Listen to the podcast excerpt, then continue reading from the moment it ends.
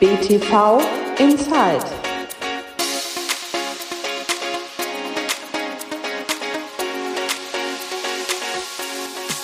Hallo und herzlich willkommen zu einer neuen Folge von BTV Inside, dem Podcast des Bayerischen Tennisverbandes.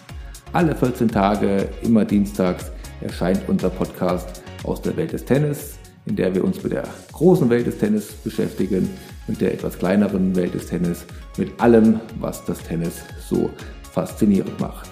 Mein Name ist immer noch Daniel Mücksch. Ich bin Redakteur bei Münchner Merkur und der TZ und beschäftige mich eben auch dort mit der Welt des Tennis.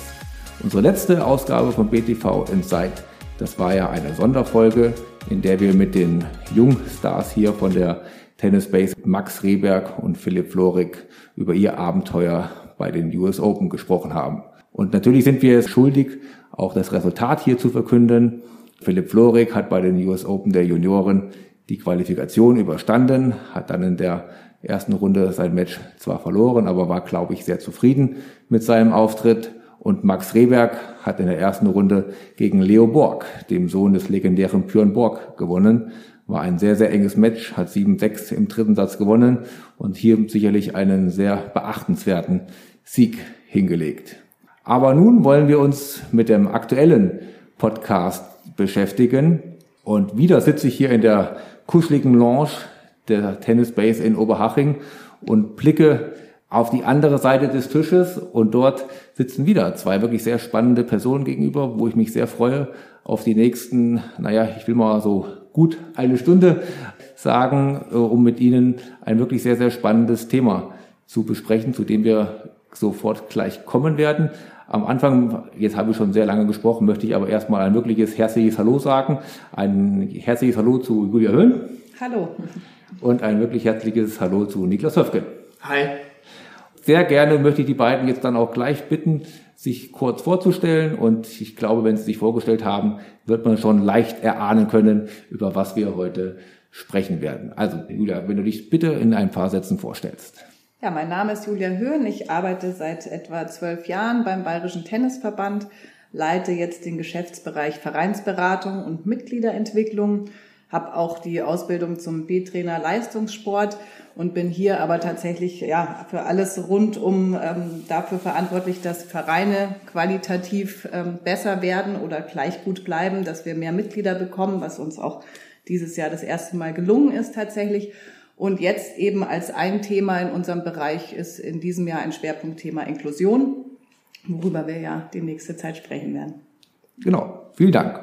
Und Niklas, wenn du ein paar Sätze zu dir vielleicht sagst. Ja, mein Name ist Niklas Höfgen. Im Deutschen Tennisbund bin ich Referent für Inklusion und Parasport, leite dort ein Projekt Tennis für alle heißt das. Das macht der DTB gemeinsam mit der bei Köln sitzenden Gold-Krämer-Stiftung und Aktion Mensch. Zusammen in dem Projekt geht es darum, Menschen mit Beeinträchtigungen mehr zum Tennis, mehr in die Tennisvereine zu kriegen. Äh, zudem bin ich Rollstuhltennis Bundestrainer, betreue also die deutschen Leistungssportlerinnen und Sportler in den Nationalmannschaften auf Lehrgängen und Turnieren arbeite selber an der Deutschen Sporthochschule, habe da einen Lehrauftrag für Tennis und promoviere dort auch zum Thema Inklusion im Tennis. Man merkt, geballte Kompetenz sitzt hier mir gegenüber und äh, werden sicherlich da uns sehr, sehr spannende Einblicke in die Inklusion liefern können. Im Vorgespräch ist es mir aufgefallen oder beziehungsweise ist es mir bei den US Open aufgefallen, dass sich das Thema ja dann doch vielleicht sogar hier schon verbinden lässt. Denn äh, da muss man Niklas gleich nochmal kurz helfen. Bei einer Einblendung im Herrenfinale, glaube ich, ist es so gewesen, dass dort der Sieger des Rollstuhltennisturniers der Herren gezeigt worden ist, wie er eine Bierdose äxt und trinkt und vor dem Publikum gefeiert worden ist und die Kommentatoren von Eurosport auch äh, erzählt haben, was dieser Herr doch für ein großer Star in seiner Heimat Australien ist. Und mir da auch bewusst worden ist, dass in manchen Ländern Rollstuhltennis wirklich schon ein sehr, sehr großes Thema ist. Genau, das war Dylan Alcott, der Sieger der Konkurrenz im Rollstuhltennis, die sich Quad nennt. Das ist eine gesonderte Konkurrenz für Spielerinnen und Spieler mit einer zusätzlichen Einschränkung in den oberen Extremitäten. Es gibt also Damen, Herren und eben diese Quad-Konkurrenz. Der Dylan Alcott hat da den Golden Slam geholt in diesem Jahr. Gemeinsam übrigens mit Diede de Groot, der aktuellen Nummer 1 der Damen-Weltrangliste. Beide wurden gefeiert und der Dylan ist halt ein ziemlicher Showmaker, hat dann auch die Gelegenheit genutzt und diese Aktion mit dem Bier gemacht in den, in den Pokal rein und weggeext. Und genau, der ist in Australien sehr bekannt, der ist in der Rollstuhltennis-Szene sehr bekannt und sorgt natürlich durch seine Show, durch sein Auftreten in den Medien dafür, dass Rollstuhltennis nicht nur in Australien, sondern weltweit eine etwas andere Aufmerksamkeit bekommt. Da wurde auch die Szene erzählt, ähm, man muss sich das auf Deutschland runtergebrochen vorstellen, wenn der Brandenburger Tor mit einem Rollstuhltennisspieler illuminiert worden wäre. Ich glaube, ich weiß nicht, ob sein Name auf der Sydney Opera illuminiert worden ist oder sein Gesicht. Auf jeden Fall sieht man da schon, dass das wirklich eine sehr, sehr große Nummer Genau, das war eine schöne Anerkennung. Die haben tatsächlich, ähm, wenn ich das richtig mitbekommen habe, auf der Sydney Opera das gesamte Team Australia Paralympics abgebildet. Das war also immer ein Foto ähm, jedes Sportlers, äh, jeder Sportlerin mit entsprechender Disziplin und Namen dazu. Einfach als, als Anerkennung und auch nochmal, um der Bevölkerung zu zeigen, schaut mal, nach den Olympischen Spielen finden die Paralympischen Spiele statt. Von daher sehr, sehr cool. Große öffentlichkeitswirksame Aktion, ja. Das sind wir ja fast schon bei unserem Thema und können damit gut einsteigen. Wir sitzen hier Mitte September an einem leider verregneten Sonntag hier in München zusammen. Ihr hattet ein sehr arbeitsreiches Wochenende hinter euch und habt sozusagen jetzt diese Podcast-Aufnahme als letzten Schritt dieses arbeitsreiches äh, Wochenendes, denn es hier beim BTV ist der Inklusionsworkshop an diesem Wochenende abgehalten worden. Ich glaube nicht nur hier, das könnt ihr gleich ja nochmal genau uns erzählen, aber vielleicht kannst du, Julia, mal kurz umreißen, was hier in den letzten Tagen stattgefunden hat. Ja, wir haben natürlich die Gelegenheit genutzt, ähm, weil du vorher gesagt hast, zwei Experten sitzen dir gegenüber. Tatsächlich war ich bis vor paar Wochen noch überhaupt kein Experte. Also es hat bei uns wirklich dieses Jahr eigentlich dieses Thema erst angefangen und habe ich auch mich erst damit beschäftigt. Deswegen habe ich mir so einen Lehrgang nicht allein zugetraut, habe eben den Niklas hergeholt und da haben wir die Gelegenheit genutzt, das gleich alles geballt anzubieten. Deswegen haben wir am Freitag einen Blindentennis-Workshop in Nürnberg veranstaltet. Und der Niklas hat im Vorfeld schon gesagt, seid nicht traurig, wenn nicht so viele Leute kommen. Das ist was ganz Neues bei euch. Und ja, wir haben aber angefangen, einfach viele Netzwerke zu schaffen. Also das war so meine Arbeit in den letzten Wochen und haben tatsächlich da, ich glaube, es waren 20 Leute da, also 20 Blinde oder Sehbehinderte, die dann Tennis ausprobiert haben. Wie das genau gelaufen ist, kann der Niklas sicher noch mehr später dazu sagen. Dann hatten wir gestern in H Rollstuhl-Tennis-Aktionstag, wo insgesamt über 25 oder 26 Rollstuhl-Tennisfahrer, teilweise auch mit Familien da waren, die ähm, teilweise vom Basketball kamen oder von, von anderen Sportarten, wirklich sehr ja, sportliche äh, Leute. Genau, und heute hat das abgeschlossen mit einem Inklusionsworkshop, der eigentlich mehr für die Vereine war, für die Vorstände oder auch Trainer, um denen erstmal so ein bisschen diese Angst zu nehmen. Ja, also was, was kann ich eigentlich alles anbieten? Wie kann ich das anbieten? Die durften selber Rollstuhltennis ausprobieren, Blindentennis mit Masken ausprobieren und einfach, ja, die hatten wahnsinnig viele Fragen. Was, was muss ich beachten mit Barrierefreiheit? Woher kriege ich Fördermittel? Also einfach diese ja, Fragen zu klären und das Ziel ist dann natürlich Stützpunkte zu gewinnen, in denen die Disziplinen angeboten werden. Niklas, wie hast du die letzten Tage erlebt? Ja, das war total schön, weil das Thema insgesamt im, im bayerischen Tennis ähm, zumindest in den letzten Jahren eher brach lag und es mir in, in meiner Funktion irgendwie als Referent des Deutschen Tennisbundes immer mal wieder passiert, dass ich Anfragen bekomme von, von Eltern mit einem Kind mit Beeinträchtigung oder von Menschen mit Sehbeeinträchtigung oder im Rollstuhl und so weiter, sagen, hey, ich wohne in Oberbayern, wo kann ich denn Tennis spielen? Und dann bin ich natürlich erstmal einigermaßen ratlos. Ähm, und deswegen ist so ein Wochenende echt super gewesen jetzt als Startschuss hier, um Trainerinnen und Trainer und Vereine zu finden und auch um potenzielle Sportlerinnen und Sportler zu identifizieren. Und ja, wie gesagt, das waren, würde ich fast sagen, mit die ähm, erfolgreichsten Aktions Tage auch so von der teilnehmenden Zahl und auch vom Potenzial der einzelnen Leute. Ne? Ich habe dann natürlich so immer so zwei Brillen auf. Einmal so diese, diese Teilhabebrille, äh, dass möglichst viele Menschen mit Beeinträchtigung überhaupt zum Sport kommen, aber natürlich klopft im äh, Hintergrund dann auch immer so ein bisschen der Bundestrainer an, äh, der dann schon schaut, ah, schau mal, da ist jemand mit Touch und wenn der ein bisschen dabei bleibt, mal gucken, dass wir den irgendwie gefördert kriegen.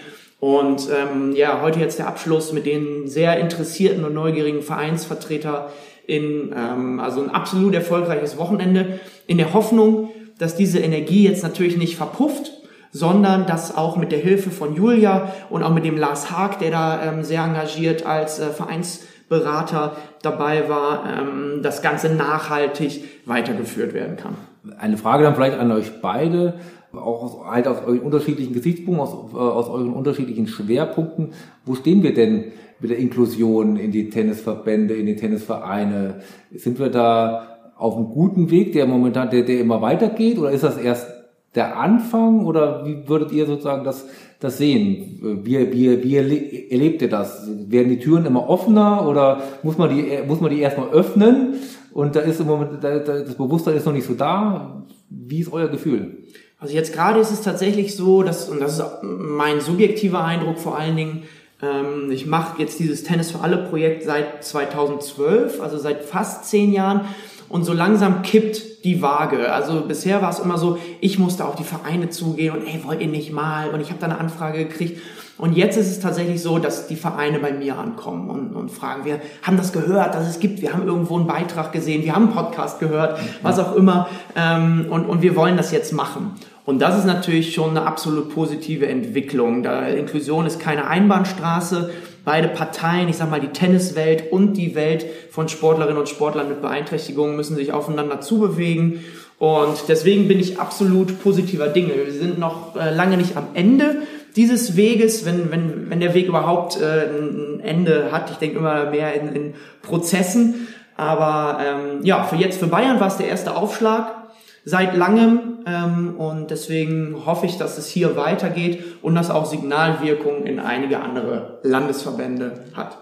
Und Julia, wenn ich deine Aufgabe richtig verstanden habe, äh, wie du so eben skizziert hast, dann bist du ja viel am Netzwerken, im Kontakt mit den Vereinen, hast da versucht, für das Thema zu sensibilisieren, zu mobilisieren. Mhm. Ähm, wie waren deine, deine Erfahrungen da?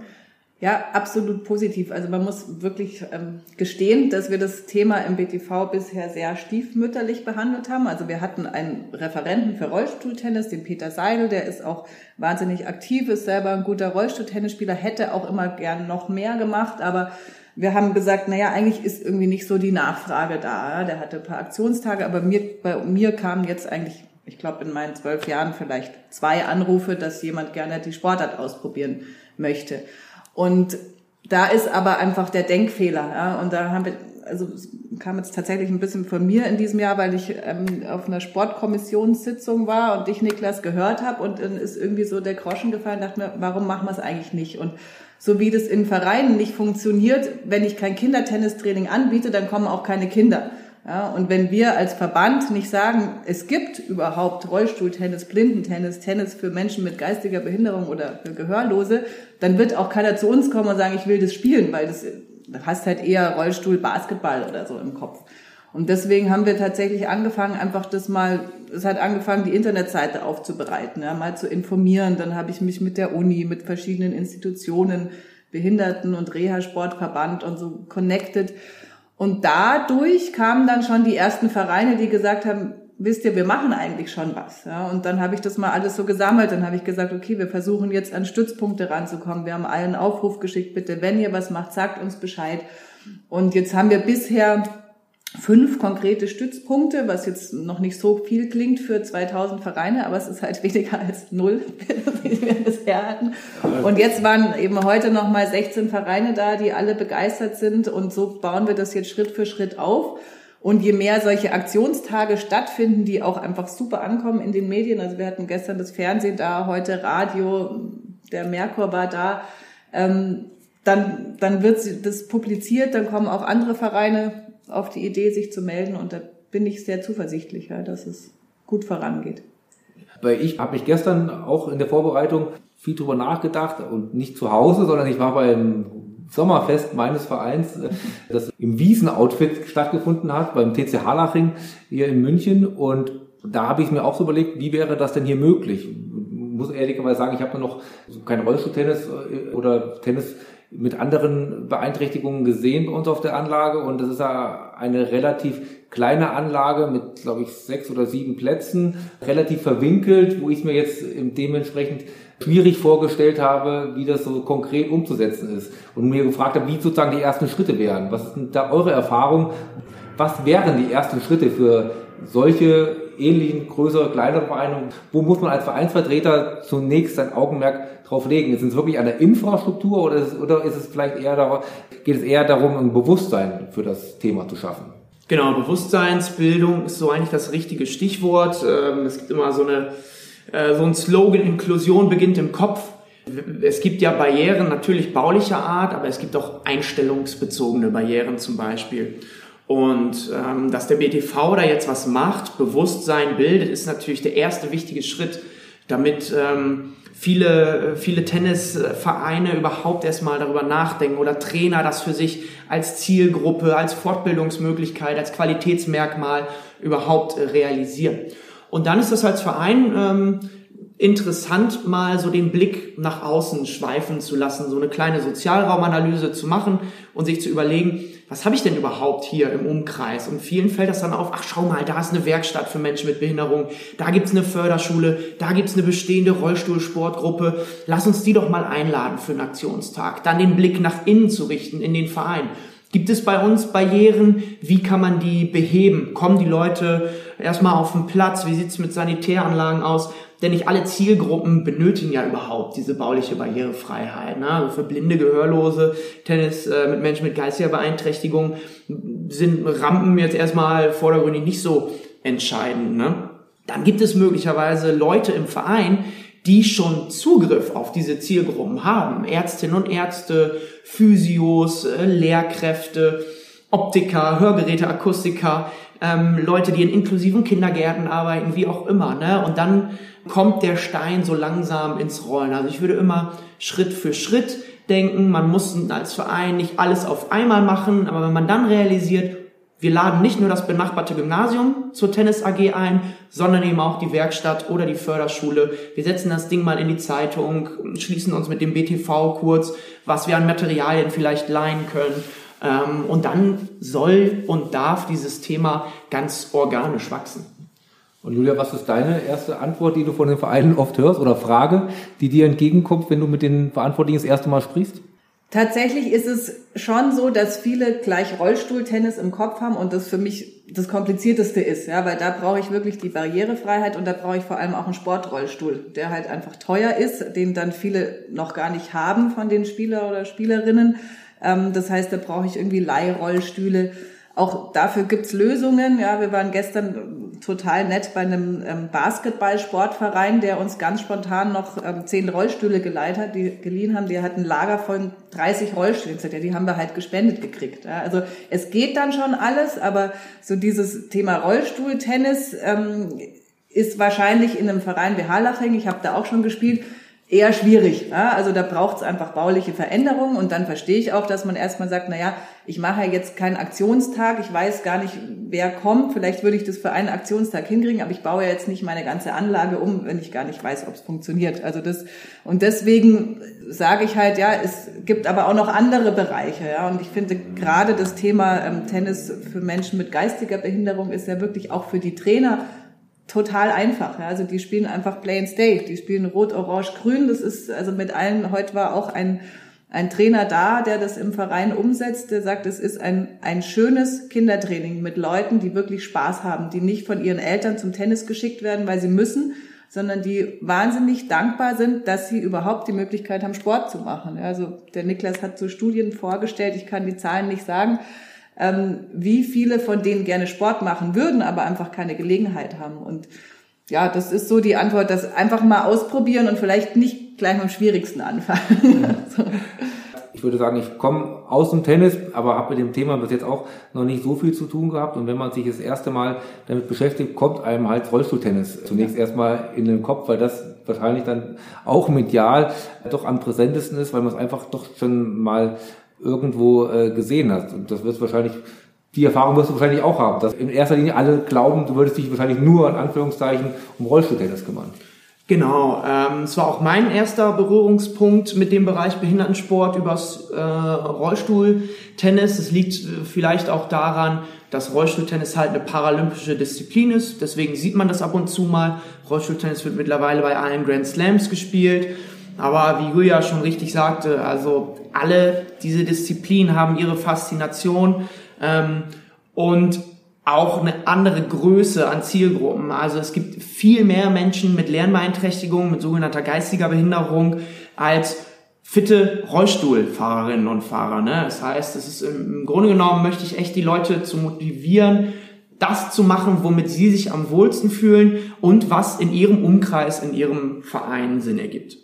Vorfeld hatte ich mit Julia auch schon mal kurz drüber gesprochen. Wenn ich es richtig in Erinnerung habe, ist es so, dass als Trainer brauchst jetzt keinen extra Schein, um Personen mit Beeinträchtigungen trainieren zu dürfen. Vielleicht geht es beim einen oder anderen Verein nicht Sorge, ich muss dann komplett neue Trainerschaft anstellen oder so. Das ist ja meistens mit dem Trainerumfeld möglich, das man schon hat, oder? Absolut. Ähm, ich sage immer, ein guter Tennistrainer, eine gute Tennistrainerin ist ein guter Trainer für jeden, der kommt. Da kommt halt jemand, der hat Bock auf Tennis. Und ich bin derjenige, der Tennis vermittelt und dann spielt es doch erstmal eine untergeordnete Rolle, ob der jetzt läuft oder rollt, ob der schnell lernt oder langsam lernt. Ja, eine Vorhand ist immer eine Vorhand. Und wenn man einfach neugierig und kreativ und mutig ist und vor allen Dingen mit den Leuten in den Dialog geht, zum Beispiel mit Rollstuhlfahrerinnen und Fahrern und fragt, hey, was kannst du? Machst du vielleicht schon einen anderen Sport oder ist es das erste Mal, dass du ähm, Sport machst? Äh, wie sieht das mit Beweglichkeit aus? Hast du bestimmte Dinge, wo du jetzt aktuell noch denkst, dass das deine Grenzen sind? Wie auch immer. Also eigentlich ähm, sollte jeder Tennistrainer, jede Trainerin in Deutschland die Fähigkeit besitzen, wenn sie ihren Job, seinen Job ernst nimmt und gut machen möchte, individuell auf die Voraussetzungen jedes Menschen einzugehen, der da kommt. Denn es ist ja auch anders, ob du einen 50-Jährigen oder einen 70-Jährigen trainierst. Da kommt ja auch einer, ich habe ein kaputtes Knie, ich habe eine kaputte Schulter, der eine lernt auf dem Weg besser, der eine braucht äh, Hierarchien, deduktive Ansagen oder induktive Herausforderungen, Aufgabenstellungen. Und ich glaube, ein guter Trainer findet das richtige Mittel für jeden, der da kommt.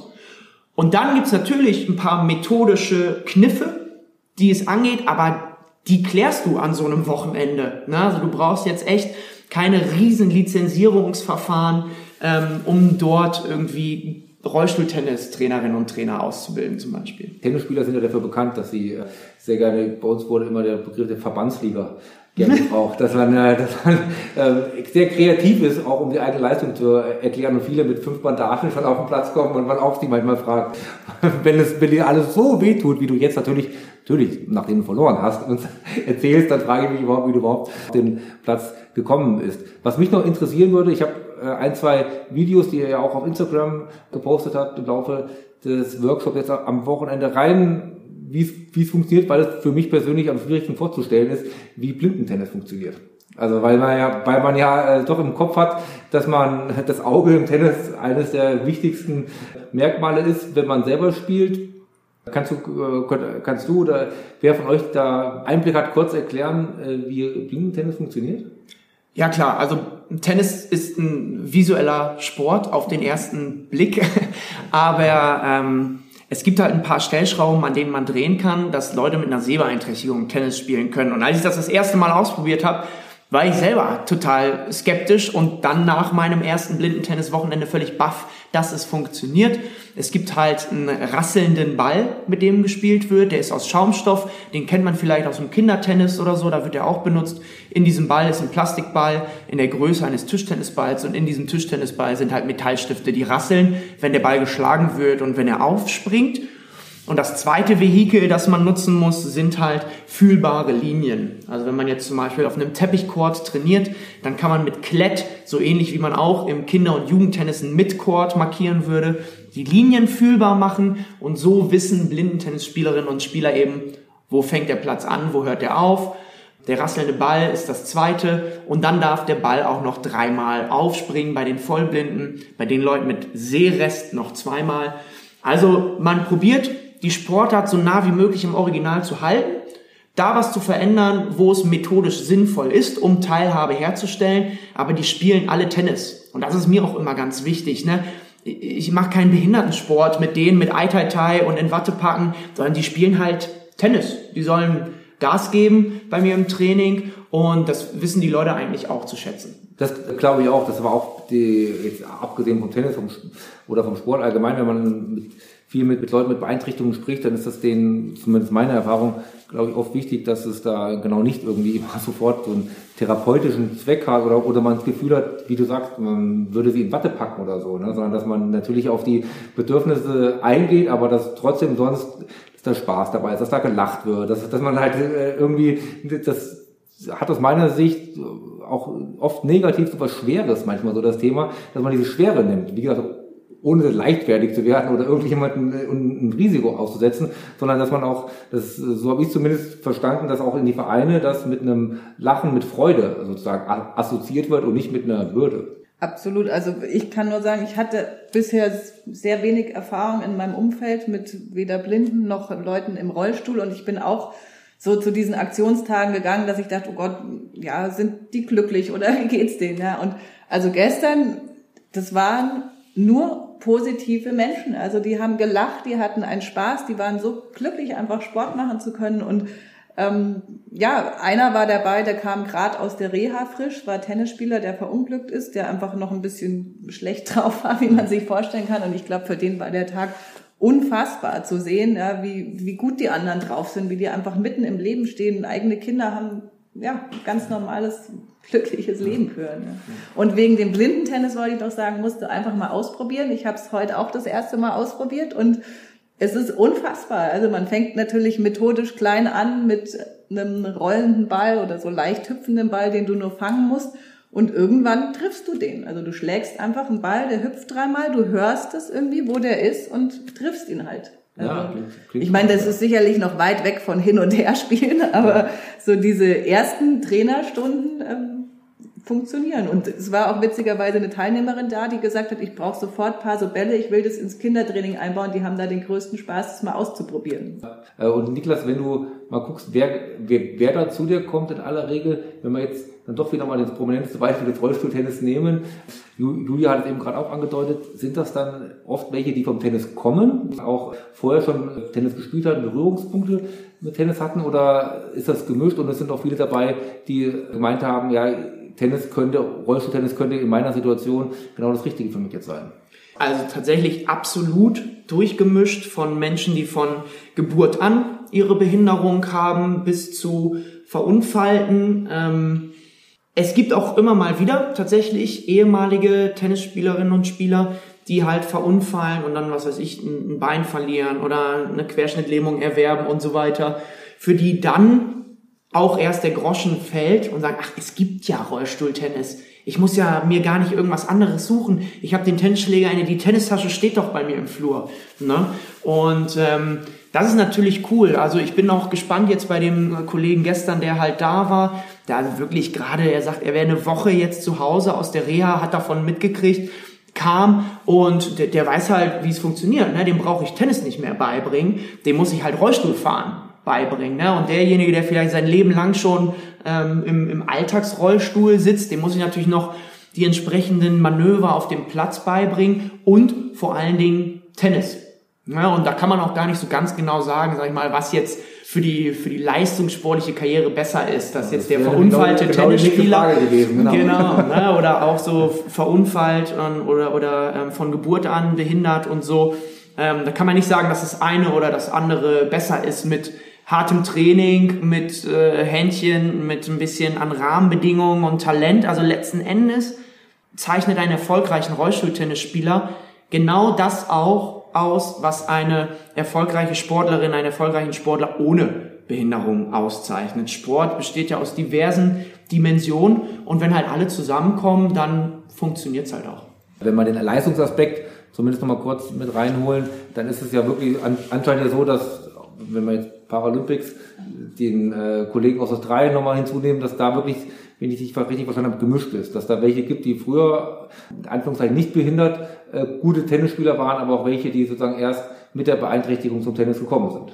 Genau, ich habe jetzt auch, also der, der Dylan Elker zum Beispiel, von dem wir sprachen, der ist auch von Geburt an behindert, der hat auch erst äh, lange äh, sehr erfolgreich Basketball gespielt, als Kind und Jugendlicher ist dann irgendwann umgesattelt zum Tennis. Um, ich habe jetzt auch eine neue äh, Sportlerin im Training, ähm, die hat mal als Kind laufend so ein bisschen hobbymäßig Tennis gespielt, kommt auch aus so einer Tennisfamilie, ist dann aber eher äh, Handballerin geworden und die ist dann verunfallt ist dann zum Rollstuhltennis gekommen und die sagt jetzt, so wie ich jetzt Rollstuhltennis spiele und Training nehme und, und Gas gebe, so habe ich als Fußgängerin nie gespielt. Ne? Also die spielt jetzt im Rollstuhl besser, als sie damals laufend gespielt hat. Ne? Aber das sind einfach ja, Entscheidungen, die die Leute treffen und dann, dann geben die Gas und dann, dann geht's los. Kombinieren kann man das ja auch. Ich habe, aber so sieht man ja ein paar, auch ein paar Videos, dass ja auch Rollstuhltennisspieler mit anderen Nichtbehinderten auch spielen. Also das ist ja nicht so, also man ist ja nicht sozusagen zwangsläufig nur aufeinander äh, fixiert, die eine auf die, und, und die andere Gruppe, oder? Ganz genau. Es spricht überhaupt nichts dagegen, gerade jetzt zum Beispiel im Rollstuhl-Tennisbereich ein inklusives Training anzubieten. Für mich als Trainer ob ich den Leuten jetzt den Ball zuspiele, also die sollen alle eine Vorhand hauen, dann der eine läuft halt hin, der andere rollt hin. Das Einzige, was ich überlegen muss als Trainer, spiele ich dem Rollstuhlfahrer den Ball so zu, dass der zweimal aufspringt. Das ist ja der einzige Regelunterschied zum Rollstuhltennis. Der Ball darf zweimal aufspringen. Oder spiele ich ihm den so zu, dass er den nach dem ersten Mal nimmt. Aber ansonsten ist das das, das exakt gleiche Training. Was ich mir äh, bei dir vorstellen kann, Julia, ist, wenn du mit äh, den Verein telefonierst, dass da doch auch, wie das bei Vereinen auch oft so ist, die Kostenfrage auch immer wieder mal auftaucht, oder? Mhm. Was brauche ich da als Verein? Äh, was muss ich mir an Infrastruktur, also Infrastruktur vereinsmäßig, aber auch, äh, wir haben eben schon mal über die Rollstühle gesprochen, äh, müssen da Vereine bestimmte Kosten, an die sie nicht drum kommen? Oder wie sie, was, was würdest du denen mit auf den Weg geben, was sie sich da zulegen müssen, was ja. da auf sie zukommt? Tatsächlich fürs Rollstuhltennis empfehlen wir jetzt schon, ähm, dass der Verein vielleicht vier Leihrollstühle hat in unterschiedlichen Größen.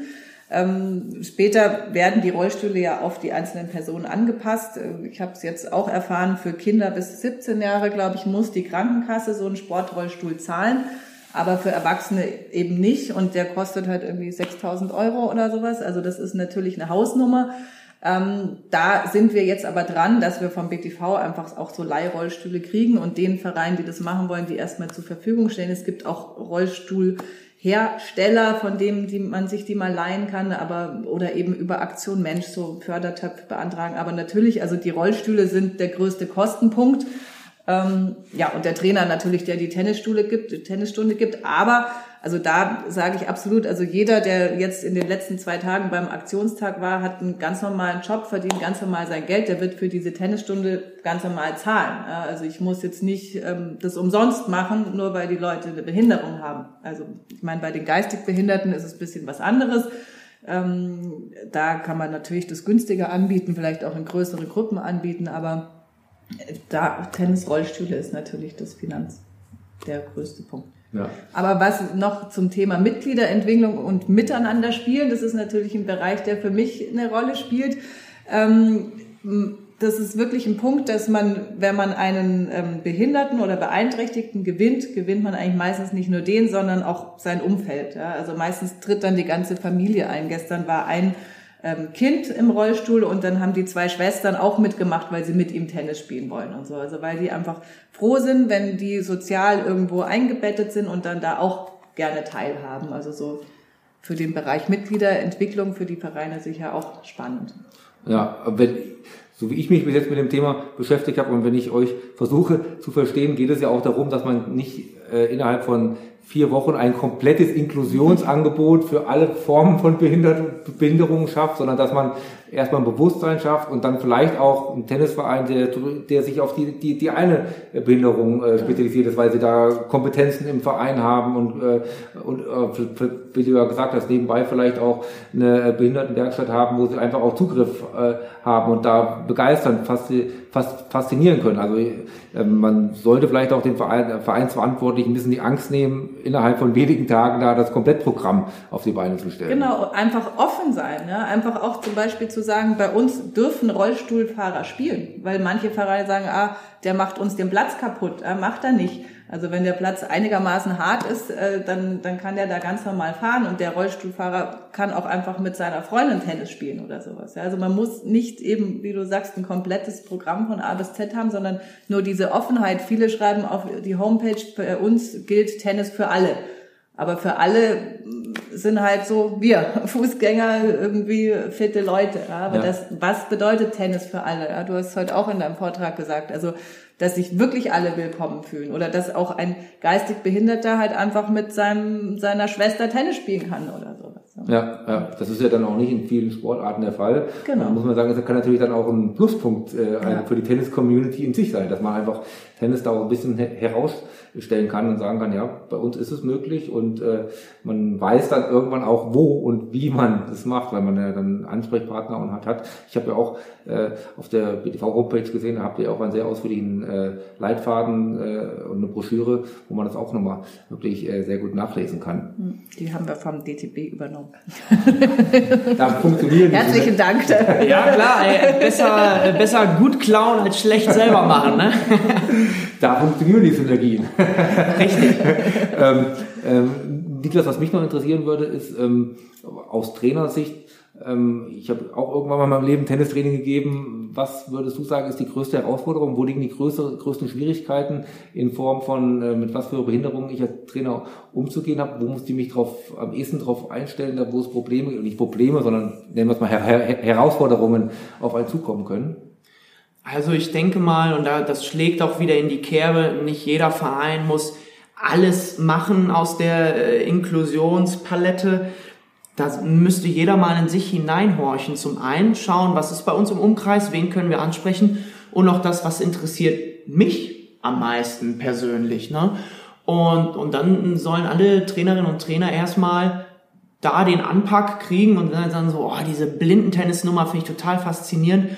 Das probiere ich einfach mal aus. Und ich glaube, dass die größte Herausforderung tatsächlich auch erstmal so eine Form von Berührungsangst sein kann und wenn man es schafft, die abzubauen, wenn du erstmal in Kontakt bist mit den Leuten, wenn du die erstmal on court hast, dann bleiben die auch, wenn du einen guten Job machst. Ne? Und da gehe ich erstmal davon aus, dass die BTV-Trainerinnen und Trainer natürlich einen sensationellen Job machen.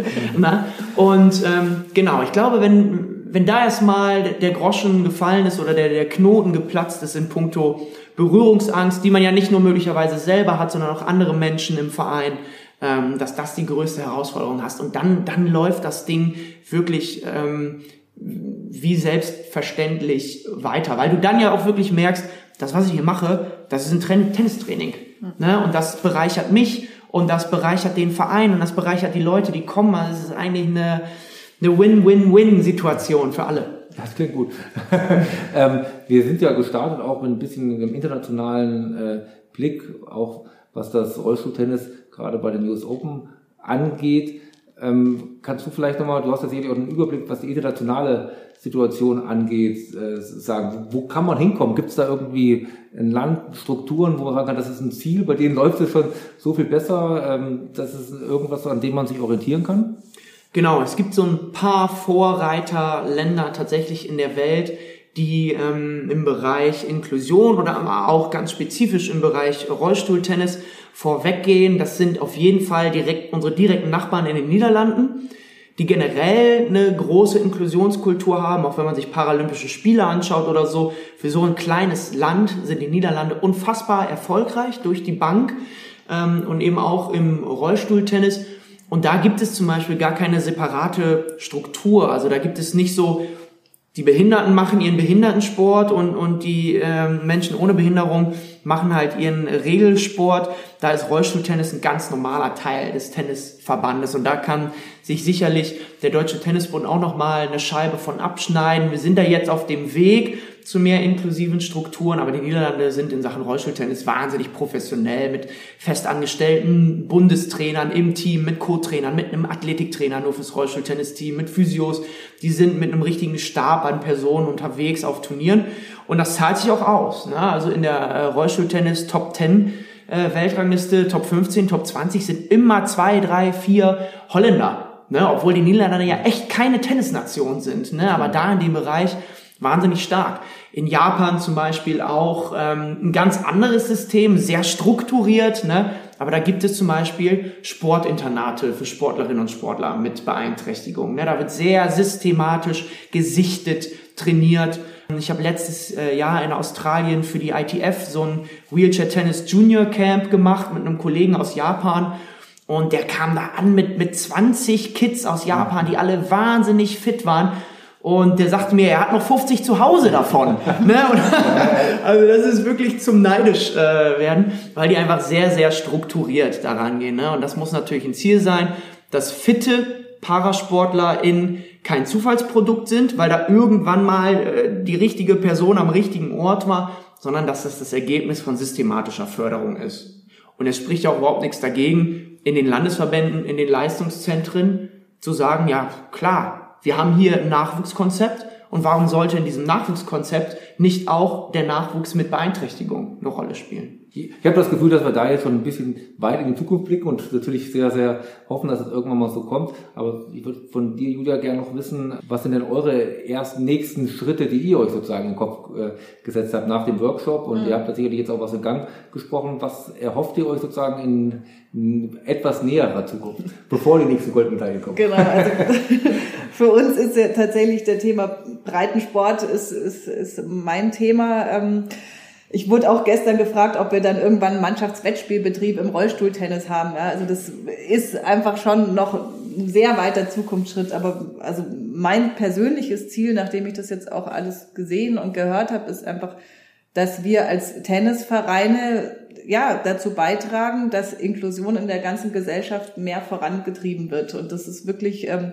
hätte ich vielleicht vorher auch so gesagt, weil ich es irgendwie gelesen habe und man das halt so sagt. Und nach dem Wochenende empfinde ich es einfach so. Ja, also wenn ich gesehen habe, wenn wie irgendwelche Helferinnen, die irgendwie 14 Jahre alt waren, beim Blindentennis da mithelfen und am Anfang noch total schüchtern waren und dann die Blinden ganz selbstverständlich an der Hand nehmen und da rumführen das ist wirklich berührend und ist für die Vereine eine absolute Win-Win-Situation vor Hatmos. Ja, also dieses, dieses Thema, ähm, ja, Kinder da schon so mit ranzuführen und so und das, dieses Bewusstsein zu schaffen und einfach, ja, weg von diesem, wir tun jetzt mal was Gutes, weil wir was für unser Image tun wollen. Wir machen tun, jetzt ne? mal Inklusion. Ja, ja, ja. Ähm, zu einfach einer Selbstverständlichkeit, wie sie in unserer Gesellschaft sein sollte. Und ähm, ja, also ich selber habe jetzt so viel gelernt. Erstens, dass ich Rollstuhltennis geben könnte, ja, weil es wirklich nicht schwer ist. Also wenn du eine Trainerausbildung hast, das ist kein Problem. Genauso Blindentennis.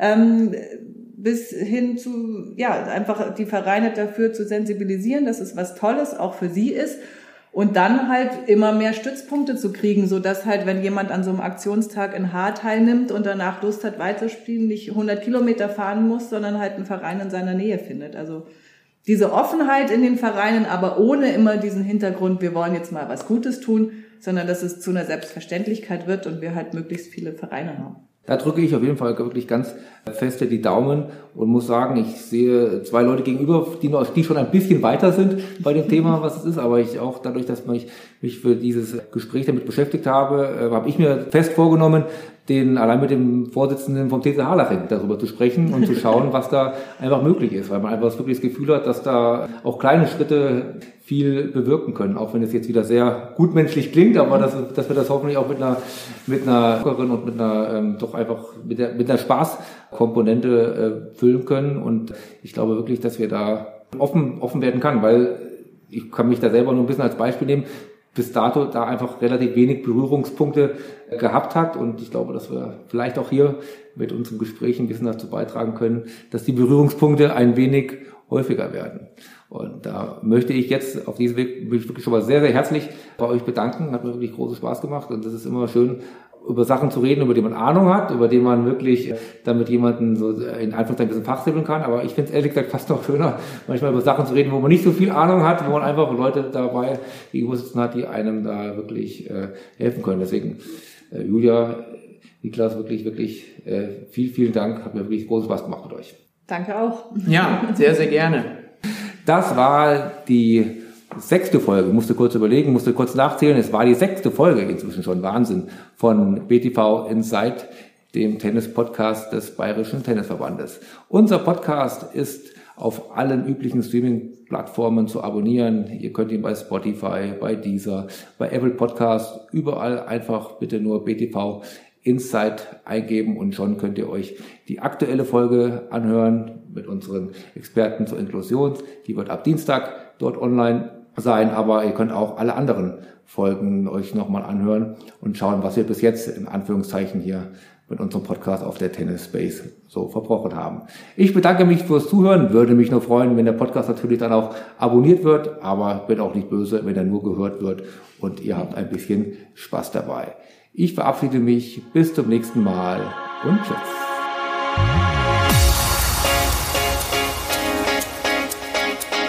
BTV Inside.